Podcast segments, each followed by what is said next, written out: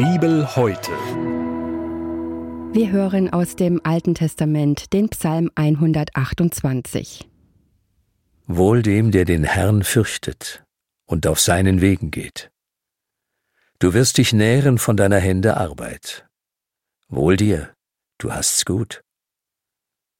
Deine Frau wird sein wie ein fruchtbarer Weinstock drinnen in deinem Hause, deine Kinder wie junge Ölbäume um deinen Tisch her. Siehe, so wird gesegnet der Mann, der den Herrn fürchtet.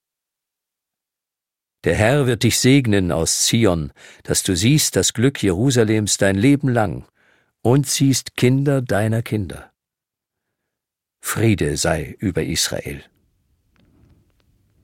Das war der Bibeltext für den heutigen Tag, entnommen aus der großen Hörbibel mit freundlicher Genehmigung der Deutschen Bibelgesellschaft. Hier noch einmal die Bibelstelle. Im Alten Testament Psalm 128. Gedanken dazu kommen jetzt von Bernd Linke aus Bremen. Psalm 128 gehört zu den sogenannten Wallfahrtspsalmen. Ich nehme an, diese Psalmen wurden zu einem großen Teil von König Hiskia gedichtet und nach der babylonischen Gefangenschaft zusammengestellt. Andere nennen sie auch die Stufenpsalmen, weil sie bei dem Aufstieg zum Tempel gesungen wurden. Auf jeder Stufe ein Psalm, insgesamt 15 an der Zahl. Die Mitte dieser Wallfahrtspsalmen bildet Psalm 127, der von Salomo geschrieben wurde. Unser heutiger Psalm ist somit der erste aus der zweiten Gruppe. Dieser kurze Psalm hat ein Thema, das gute Leben eines Mannes, der Gott fürchtet. Erinnern Sie sich an die Zusage des Segens für das Volk Gottes?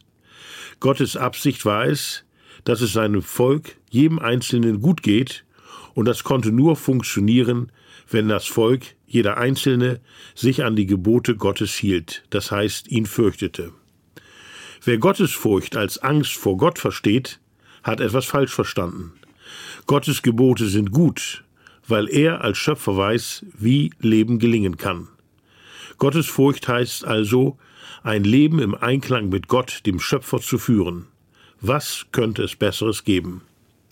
Und daher auch, dass der erste Vers mit den Worten beginnt, Glücklich der Mann, der Gott fürchtet, der wandelt auf seinen Wegen. Es sind also Gottes Wege, sie gehören ihm, sie sind schon da. Wir müssen sie nicht erst noch finden. Die Wege, die Straßen in unserem Land sind teilweise in einem schlechten Zustand. Für Gottes Wege gilt das nicht.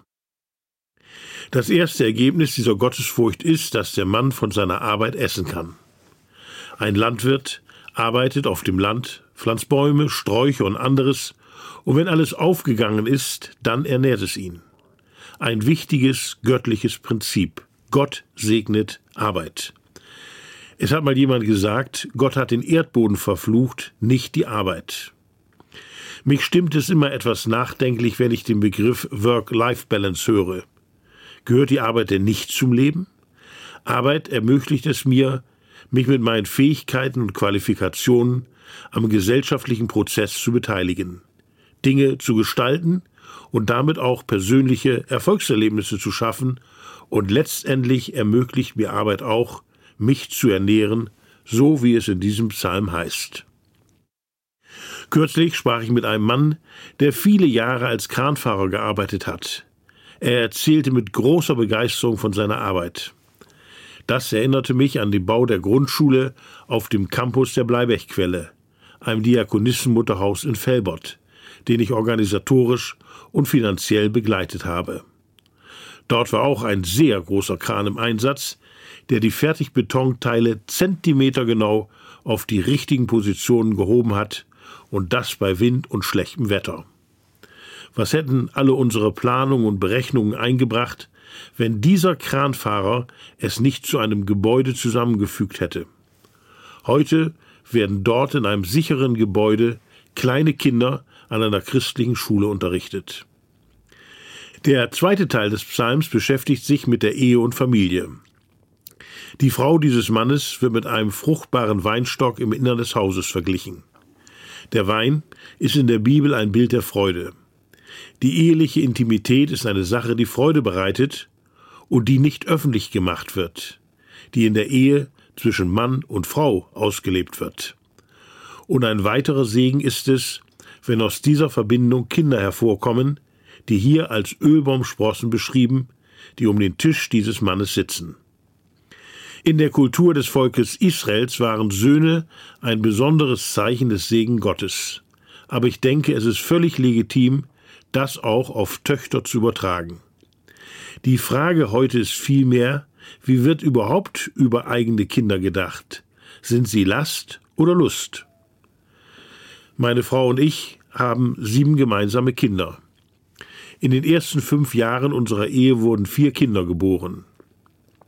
Wenn meine Frau mit den Kindern unterwegs war, wurde sie oft geringschätzig angesehen. Auch unter Mitchristen war das Verständnis, dass ein Paar viele Kinder hat, nicht immer vorhanden. Und dann bekommt eine Mutter, die viele Kinder großgezogen hat, auch noch weniger Rente als eine Frau, die lange berufstätig war. Immer Anfang September trifft sich unsere Familie zur Geburtstagsfeier meiner Frau und von mir. Wenn dann bei uns im Haus und im Garten fast 30 Menschen zusammen sind, große und kleine und ganz kleine, dann erfüllt mich das mit großer Dankbarkeit. Meine Frau sagte kürzlich zu mir, es ist jetzt wie die Zeit des Erntens. Und es gibt einen weiteren Aspekt in diesem Psalm. Der Herr segnet von Zion aus. Zion war der Berg, den David erobert hatte, um da seinen Königssitz zu etablieren und das Haus Gottes zu bauen. Wenn ich das in unsere Zeit der christlichen Gemeinde übertrage, dann kann ich mit Recht sagen, Gott segnet uns vom Himmel aus. Dann bekommen die Fragen nach Arbeit, Ehe und Familie noch einmal eine ganz andere Dimension, eine himmlische.